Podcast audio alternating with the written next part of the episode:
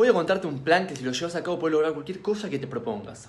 Sí, cualquier meta, objetivo que tengas en tu vida lo puedes llevar a cabo y puedes conseguirlo si seguís estos pasos. ¿Cuáles son?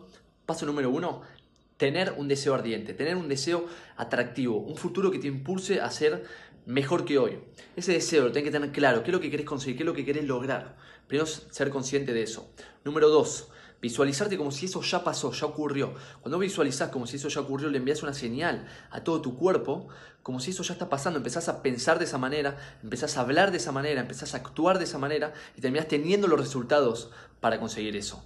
Y lo más importante es sentir las emociones como si eso ya está pasando. Para visualizar, lo que te aconsejo es hacerlo todos los días en un momento que estés tranquilo, sin distracciones. Visualizar, imaginar como si ya pasó. Eso te va a dar la creatividad y la confianza perfecta para llevar a cabo tu meta. Número 3. Escribir con detalle. ¿Qué vas a lograr? ¿Cuándo lo vas a lograr? ¿Y cómo lo vas a lograr? Tienes que ser específico. Cuanto más claro seas, más poder. ¿Qué vas a lograr?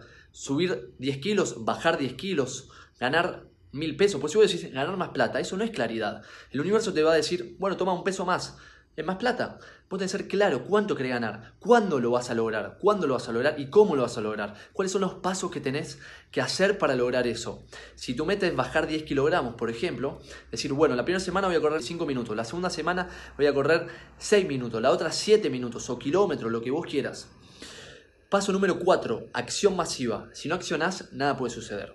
Acción masiva, de forma constante y disciplinada. Acción masiva. Es imposible pedirle a una fogata que te dé calor si primero no le das leña. Hay que accionar para luego tener las consecuencias, los efectos y los resultados que queremos conseguir. Y paso número 5 e importantísimo es disfrutar el viaje. Ser consciente de tu crecimiento, de la nueva versión que estás desarrollando, que te tenés que transformar para cumplir ese objetivo ser consciente y disfrutar del viaje, disfrutar de subir la montaña, disfrutar del viaje de la vida, disfrutar del conseguir un objetivo y convertirnos en algo más, en algo más grande, de avanzar, de progresar, de evolucionar en la vida. Eso es el propósito, disfrutar el viaje, el ascenso de nuestro espíritu.